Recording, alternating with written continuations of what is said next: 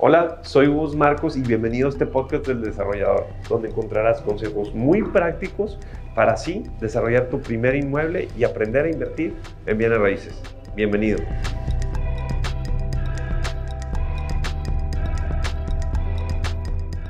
Bienvenidos de vuelta a este podcast. Muchas gracias por estar aquí. Hoy tenemos a José Lobatón, muy afortunado de participar en sus proyectos y de ser partícipe en proyectos de P9. Me gustaría que te presentaras, Pepe, que platicaras un poquito la esencia de P9, cómo inicia P9 y, hacia dónde va el futuro del desarrollo inmobiliario. Con mucho gusto, Gus. Muchas gracias por invitarme. Un placer aquí compartir experiencias y tratar de hacer este mundo inmobiliario más, más completo y yo creo que con profesionales como ustedes, desde el ángulo de la construcción, en donde hoy nos apoyan en tres proyectos, creo que pues es, un, es una industria que puede ir mejorando cada vez más, profesionalizarnos y compartir buenas experiencias. Muchas gracias nuevamente. Y pues bueno, la, la historia de Proyectos 9, a lo mejor muchos no la conocen, es una, es una historia muy padre, una empresa que fundaron mis papás en 1976. Eh, tú creo que todavía ni no habías nacido todavía. No, bueno. En 1976 mis papás son de la Ciudad de México, vienen acá en 1964 con una historia de... Era un negocio de productos químicos que tenía mi papá, le fue muy mal en 1972, el año justamente en el que yo nací. Ok, ¿no traías, no traías torta? No traía torta. Este, y pues bueno, ahí justamente se involucra en el tema inmobiliario porque sale a vender algunas de sus propiedades para, pues para cubrir sus compromisos, sus pasivos y demás, y ahí se dio cuenta que había una necesidad importante de, de dar un servicio de comercialización, o sea, un negocio de corretaje inmobiliario como tal. Y así nació la empresa. Originalmente se llamaba Lobatón Bienes Raíces. Que todavía existe esa unidad de negocio. Todavía existe esa unidad de negocio. Hoy representa como el 20% del negocio de, de, la holding. El negocio de corretaje sigue siendo algo muy importante. Y pues siempre me gusta platicar de este tema porque de alguna manera es la piedra angular de, de un desarrollo inmobiliario. Conocer bien el mercado durante todos estos años, del 76 a 1998, que fue cuando empezamos nuestros primeros proyectos, fue simplemente una oficina de corretaje inmobiliario representando familias regias que querían comprar, vender. Ok. Este, Y entonces, pues bueno, esa, esa participación activa de mis siete hermanos más mis papás, por eso se llamó Proyectos 9, nos fue dando así como un termómetro muy importante hacia dónde se movía el mercado inmobiliario. Y, y en esos, en esos días pues nos participamos con muchos desarrolladores de ese entonces en sus mesas de trabajo, conceptualizando proyecto, definiéndoles qué tipo de clientes teníamos, en qué zonas, de qué tamaños, qué presupuestos, cómo pagan y demás. Entonces, pues eso fue como el gusanito que a mí me decía, pues para qué regalo toda la información de mercado que tengo, mejor me convierto en desarrollador. Empezamos con algunos primeros proyectos. Mi papá estaba un poco renuente, pero pues le dije, pues es cuestión de ir reuniendo a profesionales, a expertos en cada área, arquitectos, constructores. Conocí a tu papá en, en el 2000 más o menos, nos hizo un proyecto muy padre como constructor. Eh, obviamente, pues todo tipo de especialistas, fiscalistas, notarios. todo lo que demanda eh, un bancos. Nos apoyó muchísimo la gente de Banregio, la familia Rivero, que siempre estaré muy agradecido de ellos, de que siempre nos abrieron las puertas. Yo tenía en ese entonces 26 añitos y ahí me aventé mi primer proyecto. ¿Cuál fue? Un edificio de nueve departamentos que está ahí atrás del CUM. Una historia muy padre. Mis cuates que se andaban casando quisieron invertir, los armé y les formé un fideicomiso. Compraron su DEPA de 600 mil pesos. Y llevábamos tres losas y ya los estaban revendiendo en un millón y medio de pesos, un millón trescientos. O, sea, o sea, todo este tema de plusvalía ha, existido siempre y es lo que yo siempre digo, ¿no? Si la apuestas desde el inicio te vas a llevar mucho más. Obviamente llevas más riesgo por el tiempo, pero al final del día pues se termina el proyecto, ¿no?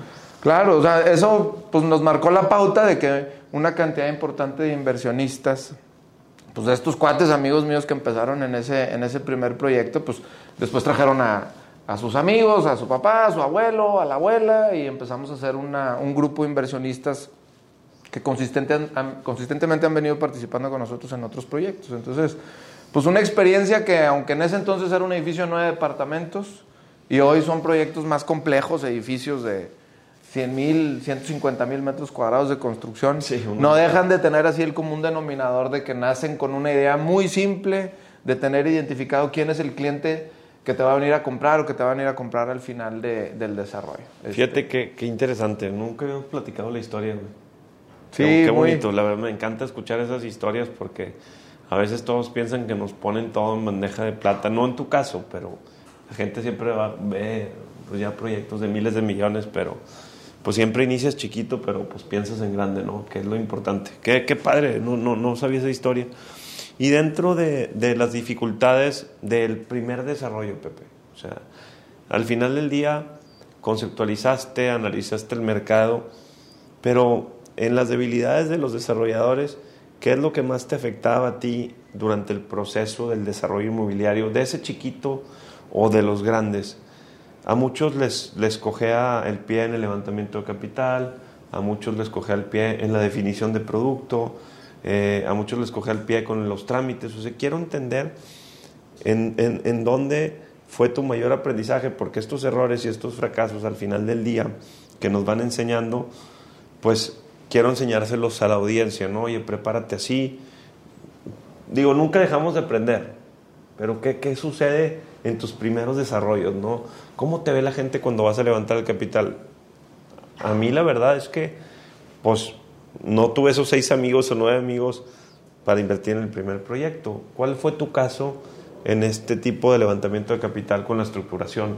¿Te fue fácil levantar el capital? No, no, no, definitivamente. Bueno, y, obviamente el primer proyecto pues siempre fue un- una inquietud que tenían todos mis clientes o mis inversionistas, aunque eran amigos míos, me decían, oye, pues una cosa es vender propiedades y cobrar una comisión, hacer una transacción, y otra cosa es desarrollar un proyecto durante tres años, que es la planeación el primer año, la ejecución, toda la construcción.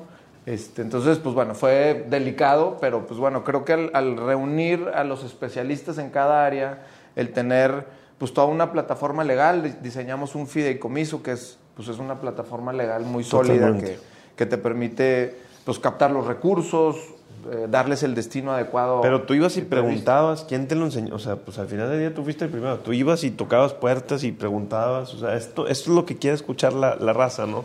Sí, pues Porque mira, me el- el- teníamos la idea, teníamos el mercado, teníamos el dinero, o sea, de los inversionistas decían, ok, sí, estamos listos para invertir, pero danos un vehículo en el que nos sintamos muy tranquilos, en donde controlemos básicamente una de las principales, respondiendo a tu primera pregunta, es de los temas más sensibles es controlar el costo del proyecto, ¿verdad? Entonces, pues es presupuestar adecuadamente, considerar todos los posibles impactos que puede tener durante la obra, eh, los incrementos en diferentes insumos. El acero hoy que está de moda, que está subiendo, y está, por eso se me cayó el pelo ya con esos precios que están vendiendo el acero.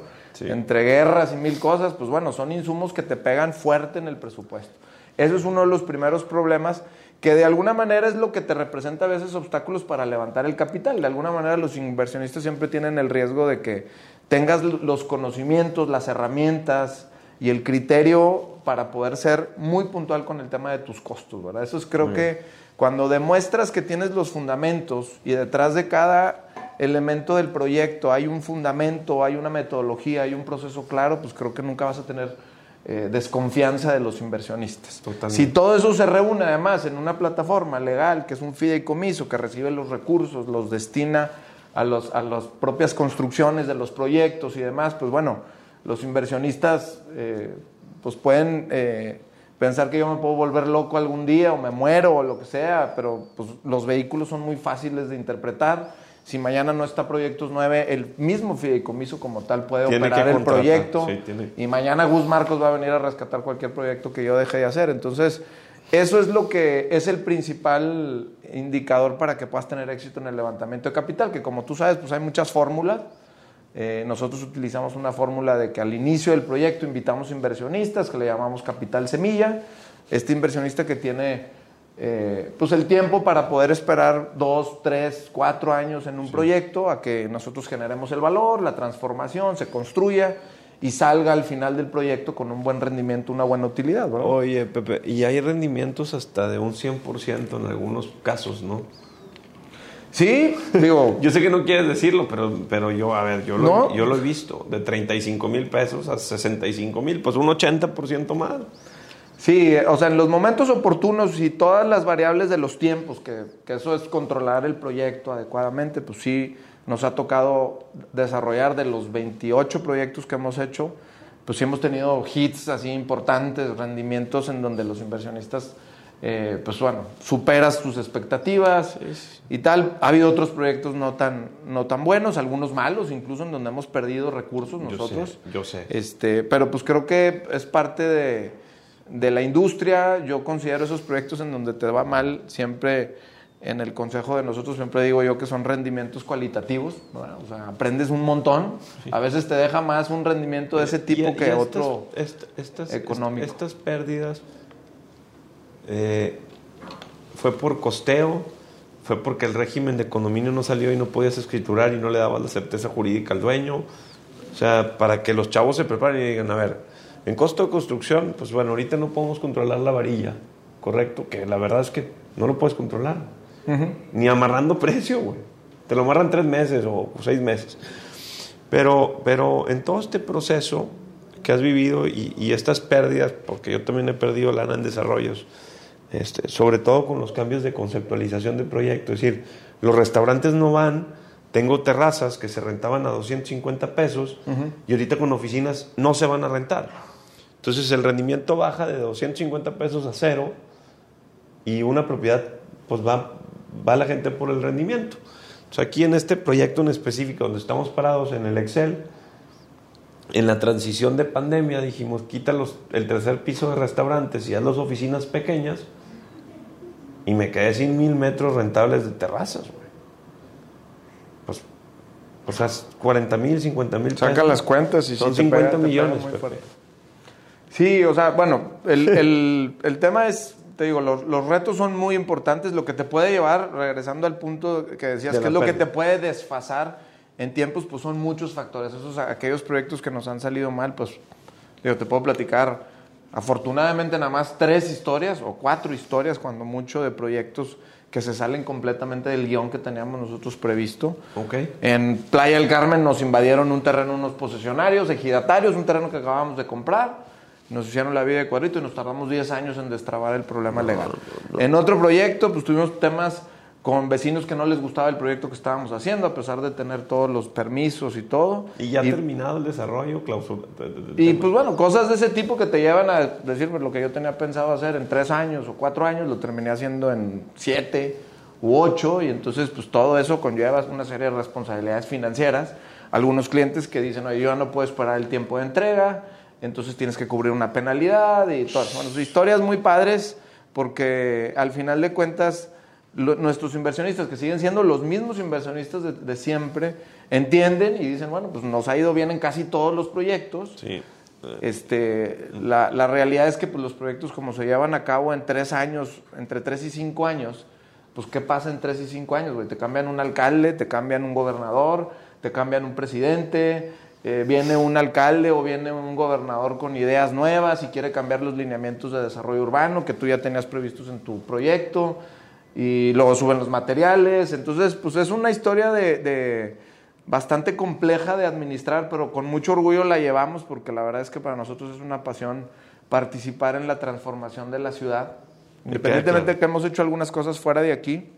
No, me queda muy claro. Este, Esa pasión de decir, pues realmente estamos embelleciendo la ciudad transformándola y generando muchos beneficios de otro tipo, ¿no? El, el, lo que yo llamo los rendimientos urbanos es pues embellecer la ciudad que está la verdad pinchona, o sea, del centro de la ciudad, fuera de la catedral y el museo y todo eso, pues tú vas al barrio antiguo, a las calles dentro de, de, Constitución y pues es una pena, o sea, no refleja lo que, lo que somos como regios, unos regios en trones, la zona industrial está pujante, aquí no nos rajamos de nada, pero como que no es posible que nadie se había puesto arreglar un poquito la sala de tu casa, el patio de tu casa, pues eso hay que hacerlo.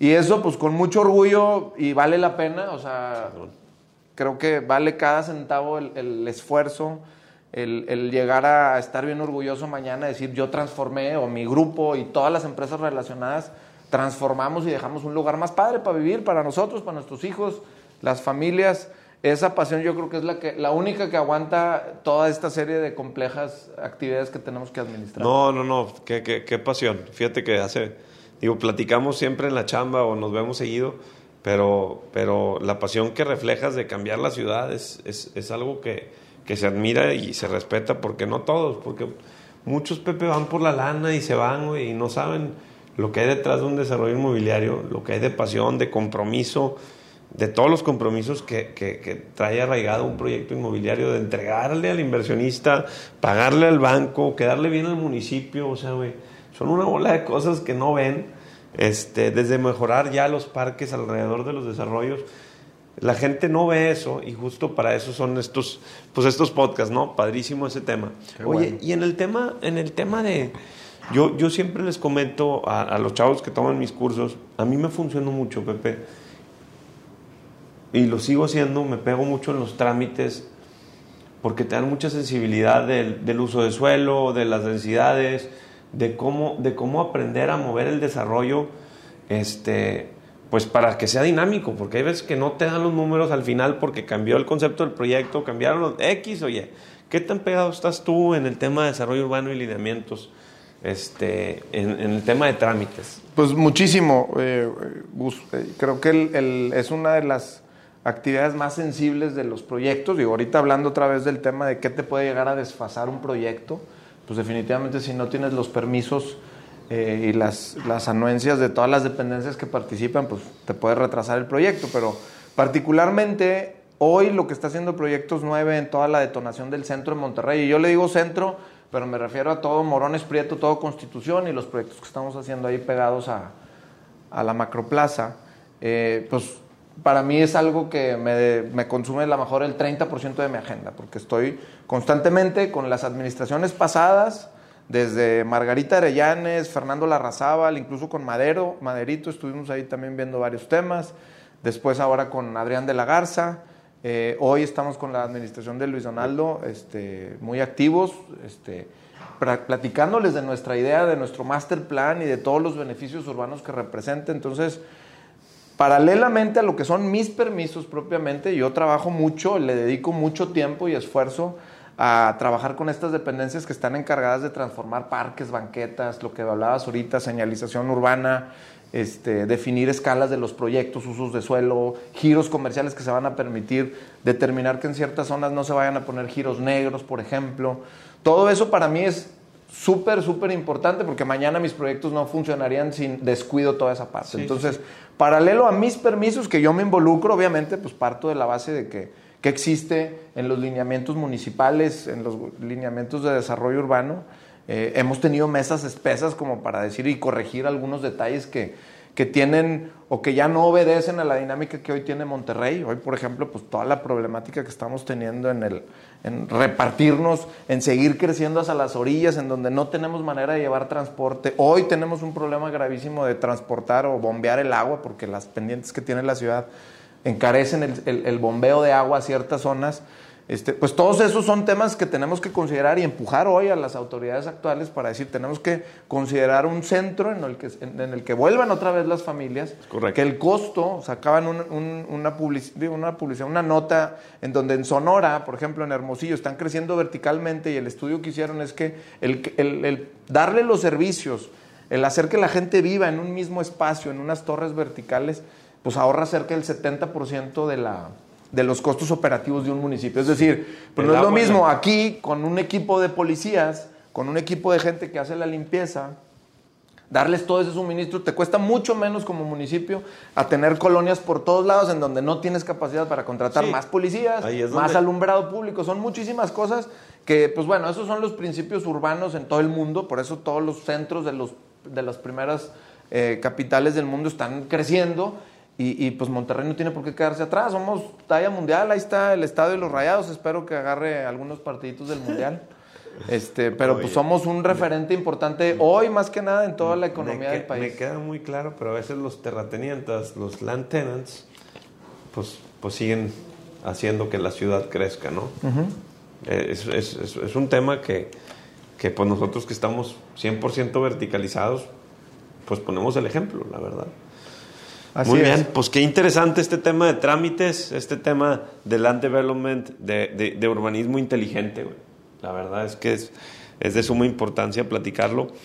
Y, bueno, brinquemos, pues ya, ya tienes el terreno, conceptualizas.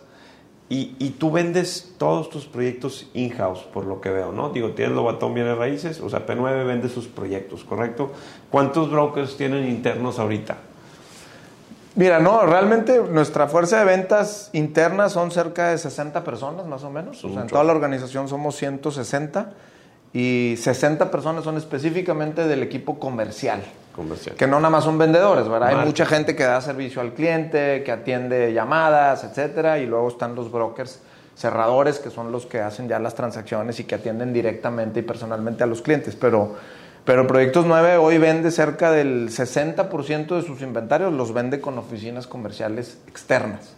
Okay. Para nosotros esa, esa fórmula eh, siempre ha sido muy importante porque, pues de alguna manera ya te permite saber que cuentas con una oficina comercial que ya está, tiene identificada una clientela en cierta zona de la ciudad y es simplemente decirle, bueno, pues aquí tenemos unos proyectos Para que ti. tienen todos los argumentos, todos los fundamentos y eso nos ayuda a vender mucho. Y vendemos sí, más o menos así. Sí estuve viendo que dentro de la desarrolladora lo que hicieron fue mezclar esta invitación a los brokers externos que dominaban el dicho mercado para los proyectos que, te, que, te, que uh -huh. tienen y lo mezclaron muy bien con, con, el tema de marketing digital. O sea, sí, sí le metieron buen marketing, incluso te, te estuve diciendo que felicidades, porque, porque lo empezaron a explayar en, en tema de redes sociales, de Pepe. Y a veces no nos damos cuenta, pero le llegas a 2.000, 3.000 personas en un día, pues mucho más rápido, al instante. Ya lo entendiste tú, yo ya. creo que ya, ya se lo empezaste a exigir y bueno, ahorita que estamos colaborando en proyectos de ustedes, pues empiezas a ver en el tema del contenido de mis redes, de las de DAX, de P9, de Grupo Dirige, cómo toda esta bola de nieve empieza a hacer ruido y a sonar en, en la ciudad. ¿Sí, sí te, te, percibiste? ¿Sí te ayudamos o no? No, por supuesto, por supuesto. Digo, independientemente de, de la, del entendimiento que tengo yo de todo este tema de las redes sociales, que la verdad no soy así un súper no tienes este, ni tu conocedor del tema, pero con mucha asesoría tuya y, y, como que darme la escala de el impacto que puede llegar a tener una buena estrategia de marketing digital, lo hemos venido implementando eh, y hoy pues representan prácticamente el 30-35% de nuestras ventas vienen de herramientas digitales. Muy bien, de, Entonces, de pauta, de, de, Ok. Ya te da una comisión ahí por eso, así que no, esa, esa, después la platicamos. No, no, no, no realmente eh, creo que eh, este punto de marketing digital va a ir creciendo, Pepe.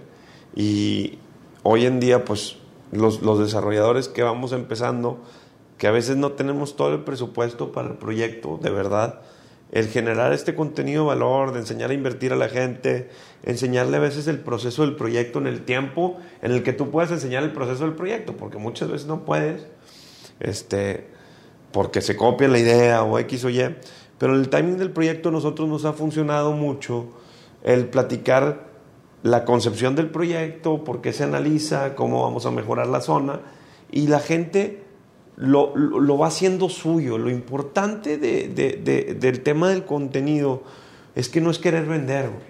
es querer educar a la audiencia a invertir en bienes raíces y platicarle la esencia, la esencia de tus proyectos, güey.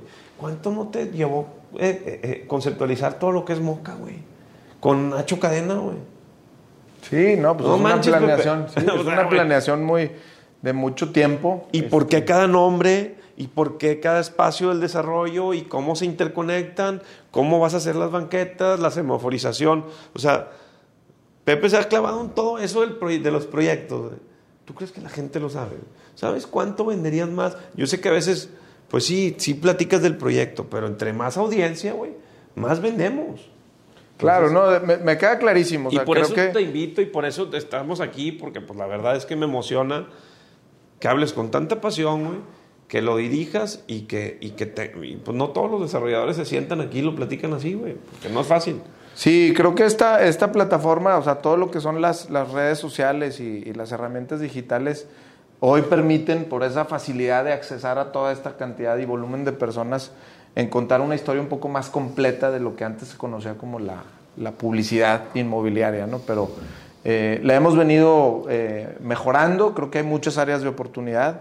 Eh, para mí creo que el, concepto más importante de todo es que verdaderamente exista eh, un fundamento de cada renglón que representa eh, o cada tema que, representa en cada, que se representa en cada proyecto, ¿sí? O sea, podemos ir a platicar mil historias y ser medio bloferos y traer un marketing super fergón, pero creo que hoy lo que para nosotros es más importante es primero trabajar, primero hacer las cosas bien hechas y luego platicarlas, ¿verdad? O sea, no, no ser hueco y al revés, decir, traigo un marketing brutal, pero mi fundamento, mi conceptualización de proyecto, mi modelo de negocio no es consistente y, pues, ¿para qué quieres platicar ese tipo de cosas? O sea, yo creo que en el, pues, por compartir con la audiencia y, la gente que está involucrada en el mundo inmobiliario, o sea, creo que sí es, es bien importante entender y es lo que, algo que le digo siempre a todos mis vendedores, estamos trabajando con el patrimonio de las familias.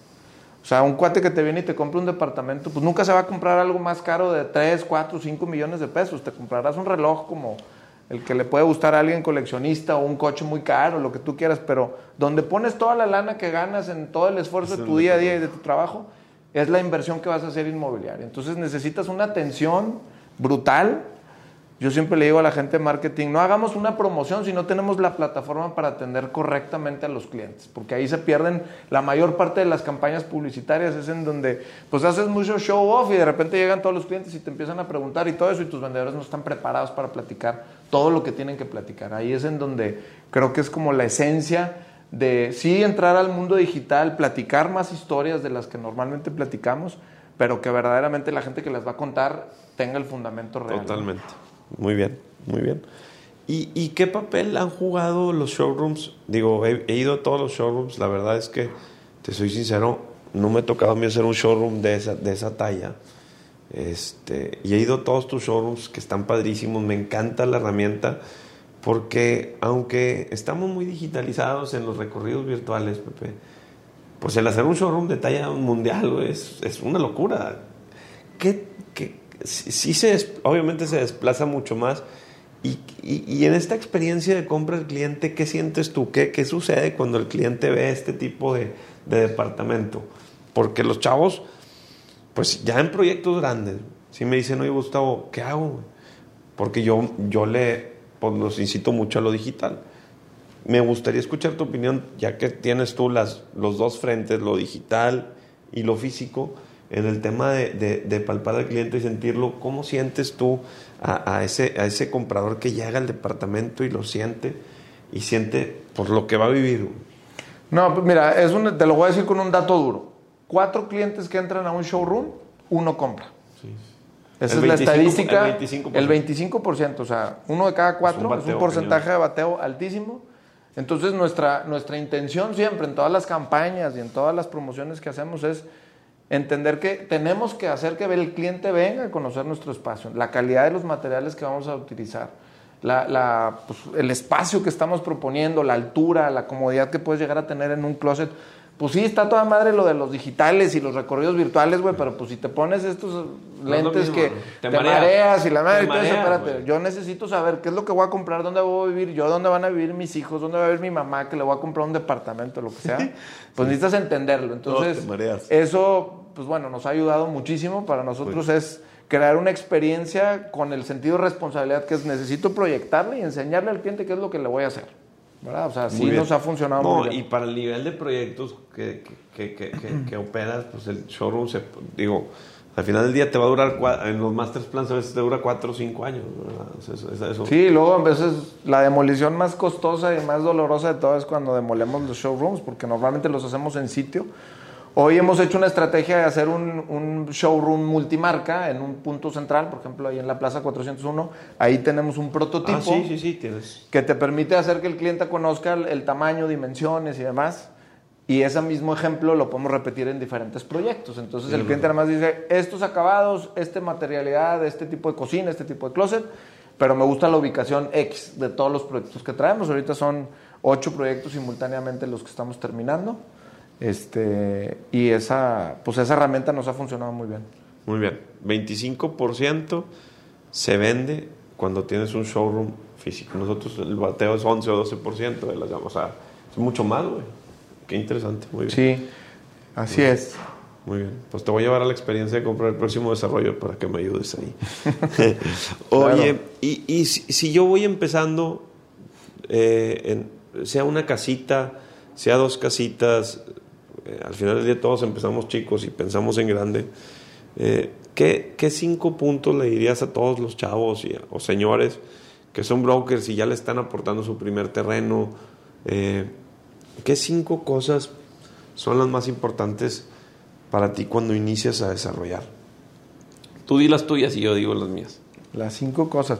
Pues mira, vamos a ponerlo en cinco, güey. Digo, hay muchas, pero ponme. Sí, mira, yo lo tengo perfectamente identificado. De hecho, es la columna vertebral para nosotros en nuestras mesas de trabajo para decir un proyecto va o no va, siempre y cuando cumpla con cinco requisitos fundamentales. Para nosotros, el primero es la rentabilidad urbana. Tiene que ser un proyecto que en donde, aunque sea una casita, o que sea un edificio de consultorios médicos o de departamentos y todo, en donde llegues ahí tenga que haber una rentabilidad urbana, o sea, que vayas a embellecer, el edificio en sí proponga alguna arquitectura moderna, que no le afectes a los vecinos, es decir, que los vecinos estén contentos de que, oye, se va a venir a poner aquí un edificio que le va a, va a empezar a embellecer la zona, eso es una rentabilidad que urbana. Aporte valor que aporte valor a la zona y que los vecinos, pues vayan a estar contentos. Ahora, a veces no controlamos eso, Sí, pero hoy. pasó aquí? Parte del aprendizaje es, bueno, los proyectos tienen que estar bien fundamentados, los proyectos tienen que ser incluyentes, tú tienes que ir a considerar qué es lo que está pasando en el entorno. Creo que aquí, en este proyecto, Gus, o sea, tú tenías, tienes muchos argumentos, o sea, una cosa es sí, existen los vecinos eh, que por default te van a estar fregando y te van a decir, pero no tiene ningún fundamento. Cuando abres la mesa de diálogo en la planeación del proyecto, y te sientas con ellos y los concientizas de decir, yo tengo el terreno, tengo los lineamientos, los derechos municipales de poder explotar este terreno, pero quiero que sepas que estoy considerando muchas de estas cosas. A veces esa mesa de diálogo se da cuando ya empiezan los conflictos, entonces típicamente pues las personas así a veces no reaccionamos este, con la más con, la, toda la objetividad, ¿verdad? Entonces, eso es bien importante. Primer punto, llegar a la rentabilidad urbana, la segunda es rentabilidad económica, yo le llamo es generar valor, generar empleos, crecimiento económico, que el municipio te aplaude y diga, oye, pues, por ejemplo, en el centro ahorita todos los edificios que estamos haciendo, hoy, pues el municipio no puede ni siquiera cobrar predial del 30-35% de las propiedades del municipio porque hay broncas de intestados, están peleadas las familias, no se pueden desarrollar esos terrenos, entonces hay un problema grave. Viene un desarrollo nuevo, impuesto predial para el municipio impuesto sobre adquisición de inmuebles para el municipio. 150 Eso es un beneficio, una rentabilidad económica, hay que considerarla también. La tercera rentabilidad, pues para mí siempre es bien importante y hoy está de moda el tema de la rentabilidad ecológico-ambiental. Los desarrollos que estamos haciendo en el centro, lo que estás haciendo en Avenida Revolución, eficientiza la ciudad. La gente ya va a vivir en un mismo lugar y va a estar cerca de su trabajo, ya no va a contaminar tanto, vamos a mejorar la calidad del aire. El transporte urbano empieza a funcionar y empieza a ser una piedra angular súper importante. Y, pues eso genera un beneficio ecológico ambiental de manera natural. El otro beneficio o la rentabilidad adicional es la rentabilidad social, que yo le llamo, que se dice poco, pero hoy tenemos, bueno, casos trágicos y, lamentables desde el punto de vista social que estamos viviendo, el, evento de esta chica que tristemente murió ahí en, en, esa historia que ya todos conocemos, pero no deja, eh, no deja de preocuparme que el, tema del tejido social se está dañando fuertemente por toda la evolución y los cambios de costumbres y muchas cosas que están sucediendo. Y aunque parezca raro, y no es por echarle porras al tema del desarrollo inmobiliario, dicen que el hombre reacciona al espacio que habita. Entonces, si los hacemos con responsabilidad los espacios y configuramos ciudades integrales en donde el señor tiene su trabajo a, a 10 minutos caminando de su casa, ese señor va a llevar en la mañana a su hijo al colegio y va a regresar a comer y lo va a ver y lo va a ir a ver el partido de fútbol a las 6, 7 de la tarde. No se va a pasar horas en el, tráfico. Eso reconstruye el tejido social.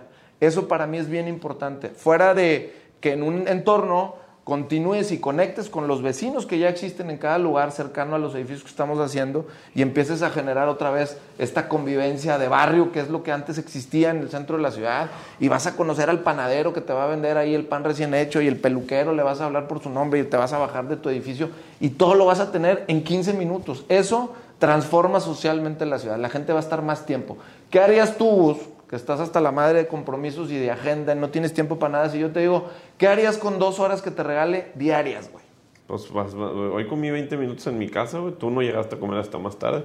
Pues yo creo que más tiempo con la familia. Más, Pues más tiempo con la familia, te, o sea, te puedes meter a estudiar un diplomado, puedes meterte con un- tus cuates a jugar pádel, a jugar en un equipo de soccer o lo que sea. Hoy mucha gente empieza a perder todos esos espacios que finalmente te dan calidad de vida. Esa es la transformación social. Y la última, pues definitivamente tiene que haber una rentabilidad financiera, güey, porque si no hay Oye, un margen padre. importante para que el inversionista diga, oye, me están invitando a un proyecto bien fundamentado con todas las, las de la ley, pues, Sí, y hay un margen de rendimiento, pues no tiene, no tiene manera de decirte que, no. que esta rentabilidad financiera, están muy padres todas, güey. Me hiciste pensar un chorro, güey, wow. Yo te iba a decir, te iba a hablar de densidad, de, de otra. Pero esta rentabilidad financiera va de la mano de todo esto que yo te voy a decir. De Ok. que de que tu uso de suelo del terreno y la densidad vaya conforme al mercado, porque a veces te llega tierra que la densidad no te da para, para, para llegarle al precio del mercado o, o para el tipo de vivienda que, que va a absorber el mercado, Pepe. ¿Cuántas veces no te llega un terreno que no te da el número, güey? Ah, no, claro. Pero Todos- pues, todos los días. Esas cosas pues no las puedes forzar, ¿verdad? Yo sé, pero, pero, no, pero nos pasa a los novatos, güey. Sí, digo, creo que es- esa parte, fuera de que mi- en mi trinchera es, me gusta hablar con los, los- las autoridades para decirles, oye, tengo un argumento importante por qué se deben de cambiar los usos de suelo a veces, ¿verdad? Pero sigue, la Entonces- segunda. Tu rentabilidad financiera pues va de la mano de una densidad, de un uso de suelo, de una definición de producto para que se desplace el mercado, obviamente de un, de buen branding, de un buen marketing y de un buen- una buena gerencia comercial, buena tramitología para escrituración. O sea, son cinco cosas que te dan ¿Y el esta costo? rentabilidad y el Y- costo. y el de costo, papá, construcción. se te el van costo- los números, No, ¿verdad? el costo de construcción, pues bueno. Sí, la gerencia de construcción, que ahí lo dijiste, pues es, tienes que controlar tiempo, costo y calidad. Muy bien, no, pero esta rentabilidad está muy padre porque tú viste más en pro de, de- de- todas van en pro de la calidad humana, de la personalidad, del, del- del- del desarrollo, cómo lo vas a conceptualizar, cómo le vas a agregar valor a la ciudad. Está con madre, güey. Para Sí, que vean. Eso, digo, creo que lo que decías es, es la rentabilidad financiera o la rentabilidad plusvalía Sí, sí, del inversionista es una consecuencia de hacer primero las otras cuatro Sí, bien ponderadas, bien logradas. Eso es una Muy de- consecuencia. muy de acuerdo, muy de acuerdo. Apúntenlas. Pues esas son mis cinco. Ah, no, no, me- recetas. es muy súper padre, güey, súper, súper interesante. La verdad es que cada, cada desarrollador trae, trae su historia, pero, pero creo como desarrollaste, o sea, como desarrollas todas las ideas, pues ya, ya vimos. pues, por eso P9, cabrón. Por- Por eso P9. Por Ahorita traemos un poquito de rezago en algunos proyectos porque definitivamente la, La la, historia que decías ahorita de, de la pandemia nos hizo replantear algunos de nuestros proyectos, muchos de nuestros inversionistas muy preocupados, sobre todo los que, los que invirtieron en oficinas, que hoy dicen, o sea, tengo muchos clientes que me han dicho, ya no quiero las oficinas, que dame otra cosa, cámbiamela, hazme alguna otra versión, convirtámoslo en un hotel o convirtámoslo en un hospital o cosas de ese tipo. eh, y por eso hoy normalmente nosotros tenemos cuatro proyectos simultáneamente en desarrollo. Hoy los desfases que nos causó la pandemia por reconfigurar los proyectos nos lleva ahorita a todavía estar en un proceso de que hay dos proyectos que todavía siguen en, en- en su etapa final de construcción. Este, ¿Qué es Lola? Pero bueno, es básicamente el de Lola, el de Sol, que son los proyectos que ya deberían de haber estado ahorita terminados prácticamente en proceso. Bueno, Sol debería estar dentro de un año y medio debería ya estar terminado, pero creo que vale la pena. Mi, mi abuela decía, mide dos veces la tele y la vas a cortar nada más una vez. Sí, Así no. que hazlo con tiempo. Los inversionistas lo que estamos buscando es ofrecerles que mañana que yo les entregue un metro cuadrado, pues tengan oportunidades de mercado, que lo puedan rentar bien y todo. ¿Y qué sirve que hoy yo lo entregue o que tú en tus desarrollos le entregues un metro cuadrado de oficinas a un cliente que mañana le vas a decir, págame la cuota de mantenimiento y el señor va a estar sin un cliente Sin que le pague renta y va a decir, pues mejor ahorita me espero tantito, cámbiamele a la idea y, y mejoremos mi, mi perspectiva, ¿no? Para, para, para cerrar, creo que esta reconfiguración de espacios, Pepe, conlleva un- una reconfiguración de proyecto ejecutivo en el tema de construcción. Y demanda mucho tiempo que la gente no entiende. Instalaciones, cambio de proyecto arquitectónico, o sea, todo esto eh, la gestión de preconstrucción, cuando ya empezaste un proyecto y estás reconfigurando, eh, cuesta muchísimo trabajo y, hay que hacérselo entender también a todos, porque me ha pasado a mí también en proyectos donde quité oficinas y, y, y reconfigura los sótanos y cambias el proyecto y te lleva seis o ocho meses o un año más. Y a mí también me ha pasado y nos retrasamos, pero, pero damos la cara. Damos la cara. Ahora, yo creo que a, todos, a todas las personas, que cuando le damos la cara, y esto es bueno que lo escuchen todos, porque ellos también emprenden, porque ellos también están en la calle trabajando, ellos también están en la calle sudando, ellos también pues van de la mano con, en sus proyectos con, con el tema de gobierno, saben que a veces pues no, no podemos operar tan rápido, el tema de pandemia nos retrasó mucho esto. Uh -huh. Entonces, yo creo que todos, todos entienden, siempre y cuando que sepan que su patrimonio pues, está ahí, güey, está ahí. Entonces, al final del día, este esfuerzo que nos ven hacer, pues es lo que viene de la mano a generar la credibilidad para, para que la gente siga con nosotros invirtiendo. Sí, digo, al final de cuentas, pues considerar, como dices tú, en el, un desarrollo, una construcción, un edificio que terminas, pues es un paisaje que va a durar 60 años o cuánto te gusta, 50, 60 años, pues oye, tardes unos meses más en reconfigurar una idea clara, este, bien lograda, sin, y, y, tratando de minimizar los problemas, pues creo que es digno de hacerlo y al final de cuentas, bueno, pues el, el, las inversiones inmobiliarias pues siempre son hoy un un vehículo muy sólido y siempre lo seguirán siendo. Ahorita con tanta volatilidad, ahorita como están otras inversiones, el oro, la bolsa, este, el sector eléctrico, Todo. por ejemplo, pues hay muchos inversionistas que dicen en dónde invierto ahorita y siempre lo que genera una, una dinámica muy positiva, un, un, círculo virtuoso, pues es esta posición de, de, de la construcción, la, la, inversión inmobiliaria que va generando valor, genera empleo, construye. El güey que te vende una ventana, te, no te vende una ventana, pero te vende un transformador, te vende eh, un pasto, te vende una losa, sí. te vende todo. Generamos demasiados empleos este, Demasiado. directos e indirectos y eso, pues bueno, al final de cuentas es algo que tenemos que tomar en cuenta, ¿no? Y ya, para cerrar, ¿qué tipo de proyectos inmobiliarios te apasionan más? O sea, usos mixtos, industrial, o sea, en específico hay, un, hay algo que te apasione más dentro de conceptualización, porque sé que eres bien clavado. Pues mira, cualquier proyecto que para mí verdaderamente le genere una calidad de vida a las personas que lo van a habitar, eso ya para mí tiene un check. Un check.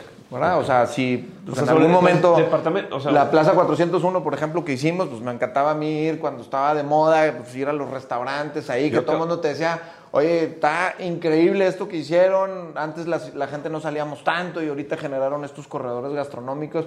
Pues bueno, qué padre, o sea, eso empezó a cambiar y a mejorar el estilo y la calidad de vida. fueron ¿no? el pionero y todos se copiaron. Hoy, pues los edificios de departamentos, pues va a ser una satisfacción, ha sido una satisfacción muy fuerte para mí el saber que, pues ahí se están construyendo historias de familias, pues eso, pues que mañana te den las gracias, decir, oye, compré mi primer departamento contigo y después fui escalando mi patrimonio y gracias a eso después lo vendí, me compré una casa o un terreno pues eso es lo que más me apasiona. Finalmente a mí y a todos mis hermanos y mis papás que nos enseñaron toda este, Oye, esta filosofía de trabajo. Muchas, muchas gracias, Pepe. Pues digo, al final del día, esto de estarte tocando la puerta, siempre les digo a todos, no se cansen de tocar la puerta. Yo me lo encontraba desayunando ahí en un lugar en calzada y le decía, ¿qué onda, güey? Invítame, ve con Bernardo, ve con Bernardo.